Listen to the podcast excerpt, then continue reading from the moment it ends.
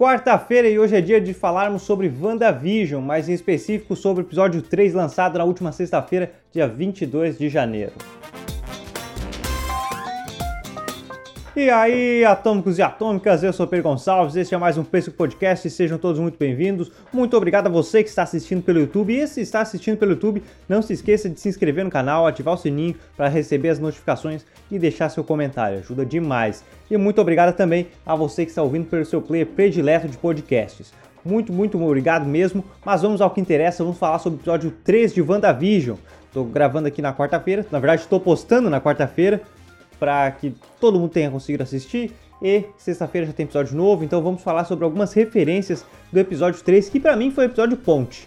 Ele foi um episódio ponte, com elementos interessantes, com elementos interessantes, porém, mais uma ponte para algo muito mais importante, algo muito mais especial. Tem gente que está falando que esse episódio foi mais enrolado, eu curti, eu gostei particularmente, mas eu acho que ele foi um episódio ponte para apresentar uma coisa maior já se passa nos anos 70 em, em cores, como mostrou no episódio, com várias referências, com The 70 Shows, The Brady Branch, Mary Tyler Moore, enfim, diversas referências aos anos 70. Não só ali na abertura, porque cada abertura está trazendo uma referência de uma série clássica. O primeiro episódio teve uma, a segunda teve a ligada à feiticeira, agora no terceiro, muito no estilo do The Brady Branch, The 70 Shows, do Mary Tyler Moore, mas enfim, teve essas referências, mas não só nessas aberturas e nesses detalhes. No cenário também foi muito, muito, muito semelhante ao que nós vimos em diversas, alguns desses e outros sitcoms dos anos 70.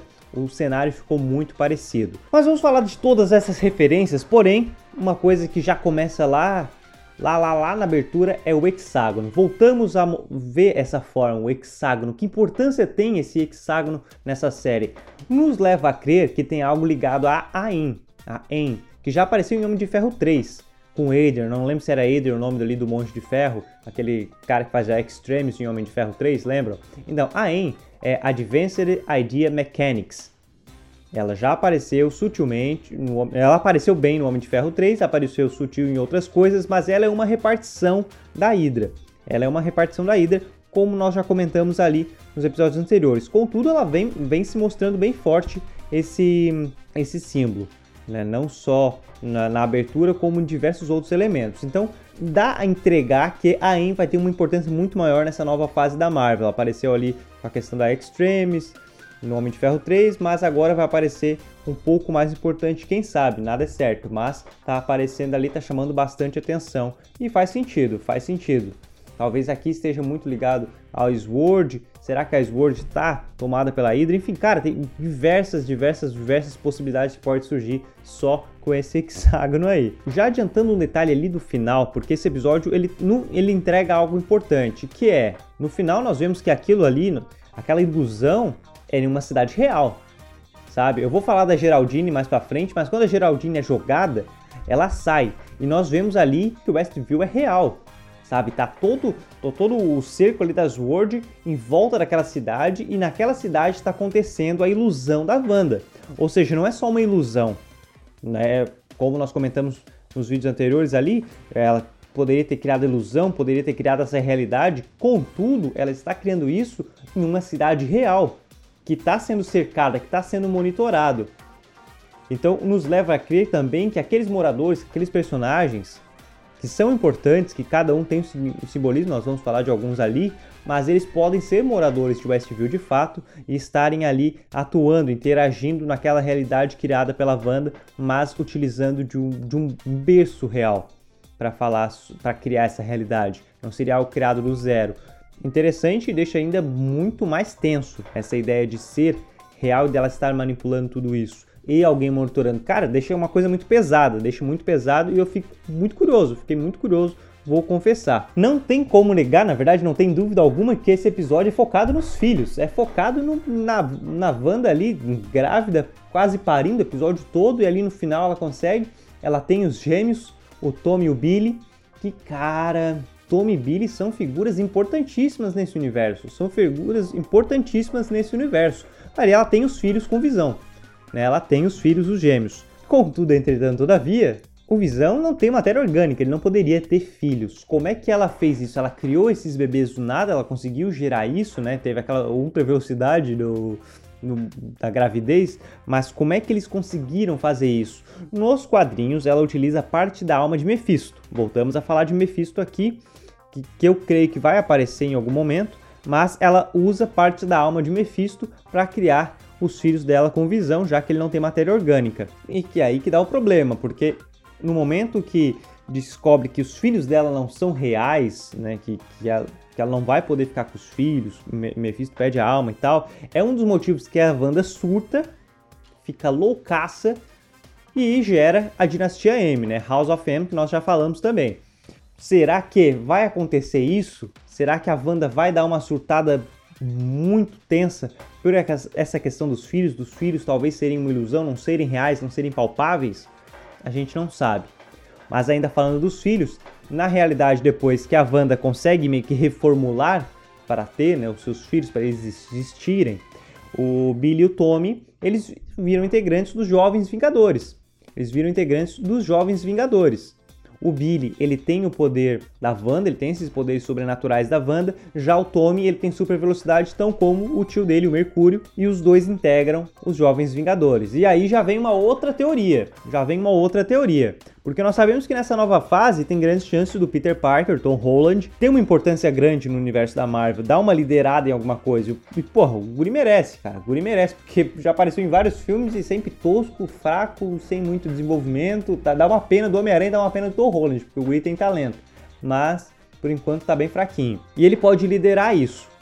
Aí agora nós temos o Billy e o Tommy nascendo. O Billy e o Tommy nascendo, vamos ver o que vai acontecer com a Wanda e tal se ela der uma surtada de fato e, e virar um antagonista, virar alguma coisa perigosa, eu não duvido que seja diretamente ligado com o próximo filme do Doutor Estranho.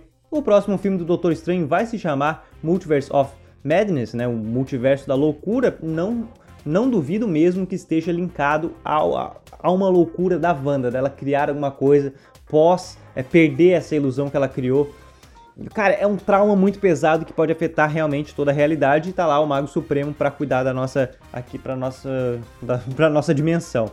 Não duvido mesmo, não duvido que esteja diretamente linkado. E agora nessa próxima fase nós vamos ter o Homem-Aranha, o Billy e o Tommy, talvez apareçam com mais, com mais ênfase. Nós vamos ter ali as séries da Disney Plus do Hawkeye, do Gavião Arqueiro, focado na filha dele, a Kate Bishop e Gavião. Nós teremos a Kamala Khan, que é a Mr. Marvel. Nós vamos ter uma série da Mr. Marvel, que é uma personagem bem cativante. Nós teremos a filha do Homem-Formiga e Vesta, que a atriz não foi substituída, não sei porquê. Vai ter a filha do, do Homem-Formiga e da Vespa. Será que a Marvel está montando os Jovens Vingadores? É uma teoria que está rondando muito na internet. Eu acredito nisso, eu acredito muito nisso. Que a Marvel está montando os Jovens Vingadores e o elenco já está aqui quase pronto.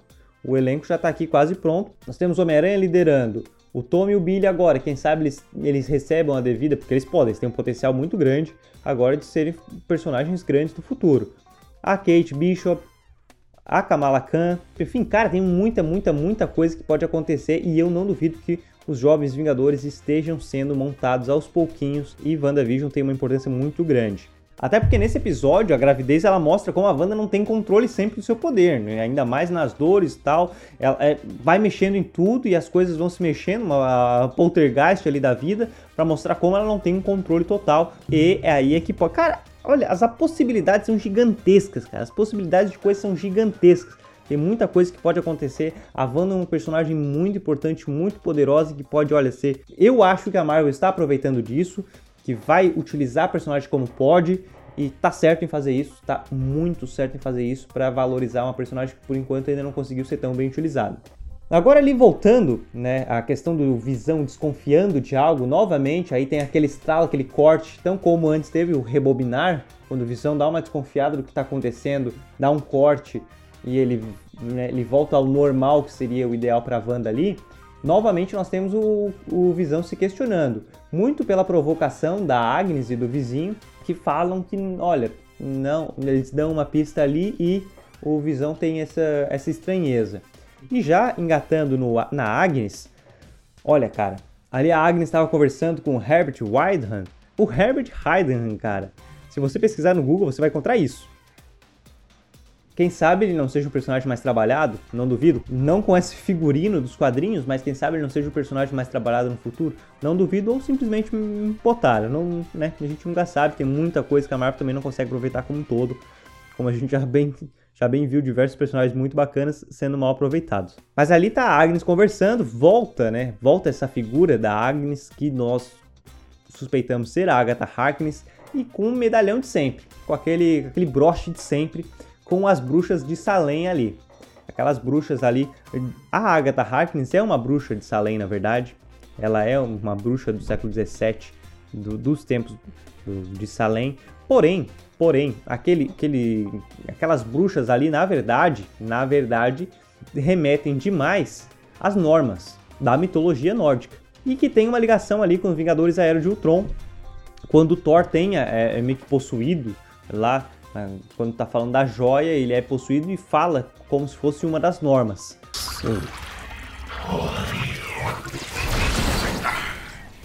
This is why she's special. Thinking we all consume him. How do we stop Ultron? Sacrifice. What kind? Human, of course. We count the dead. They are legion.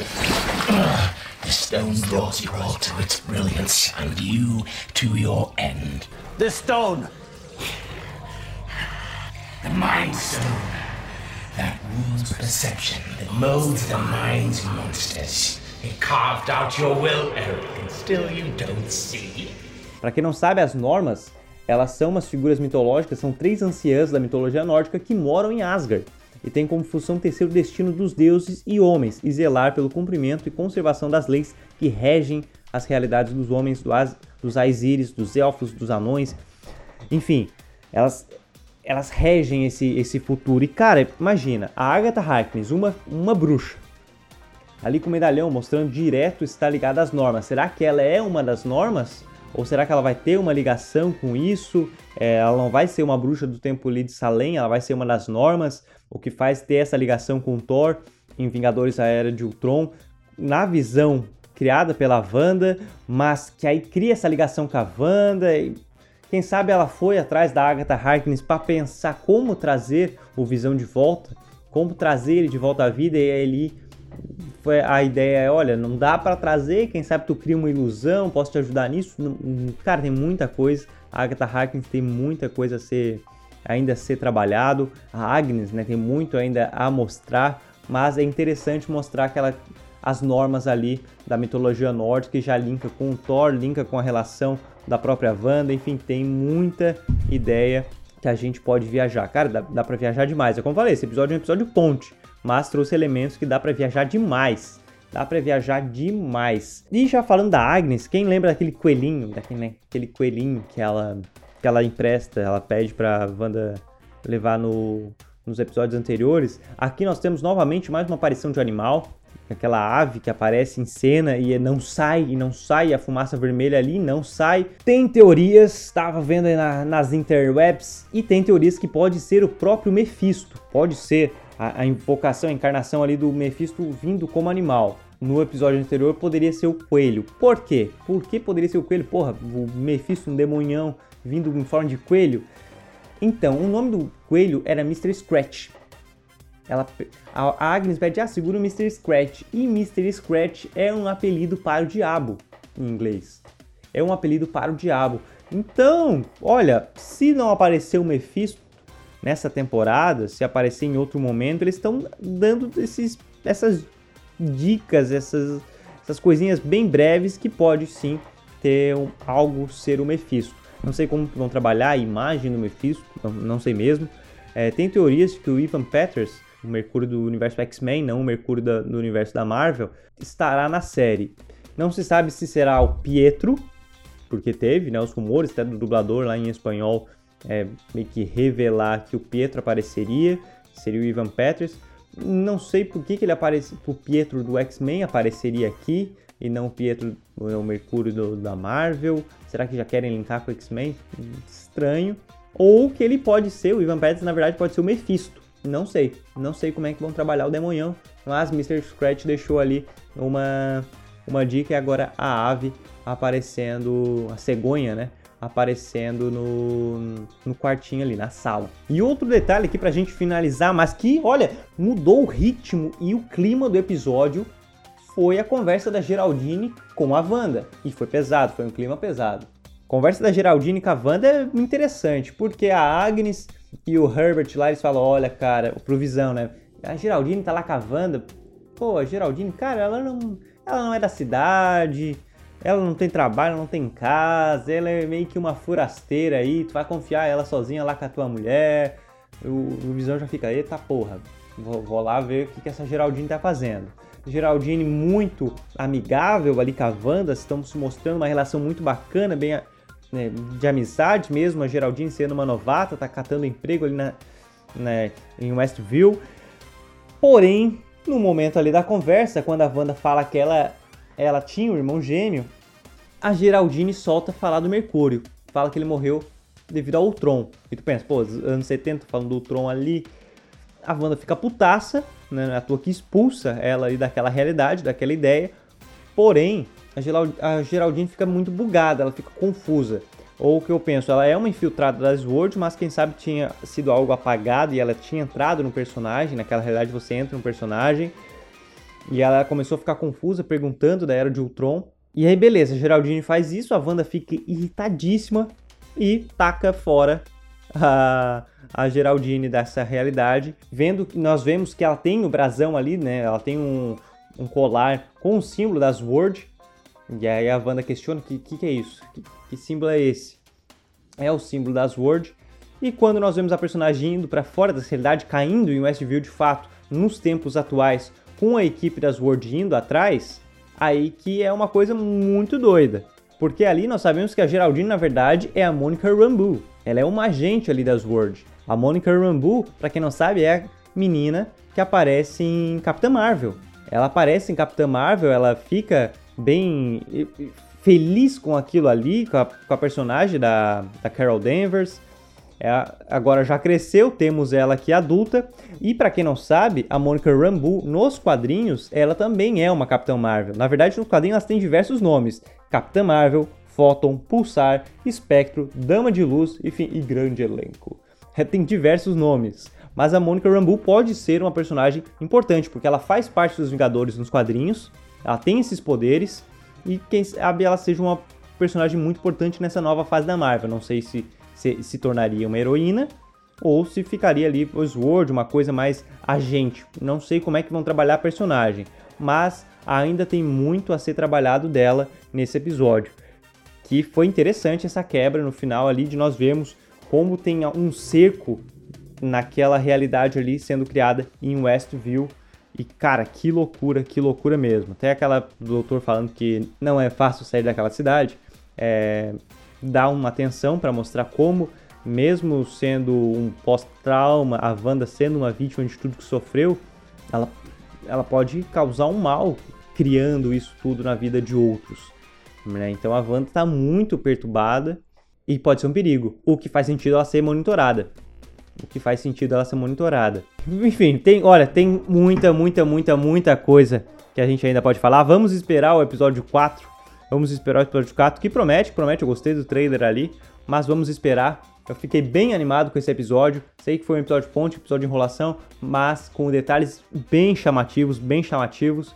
Mas por favor, comenta aí o que você achou. Curtiu o episódio? Achou enrolaceira? Mas curtiu os easter eggs? Comenta aí. Descobriu alguma coisa que não sabia? Cara, comenta. Não esqueça de se inscrever no canal, ativar o sininho se você não é inscrito ainda. Muito, muito obrigado a você que assistiu pelo YouTube e muito obrigado a você que ouviu pelo seu player predileto de podcasts. Mas comenta aí, vamos falando sobre os episódios. Esperar o episódio de 4 na próxima quarta-feira. Eu venho com mais uma análise dos episódios disponíveis toda, toda sexta-feira no Disney Plus. Muito, muito, muito obrigado. Eu sou Pedro Gonçalves. Um forte abraço, um beijo e até mais.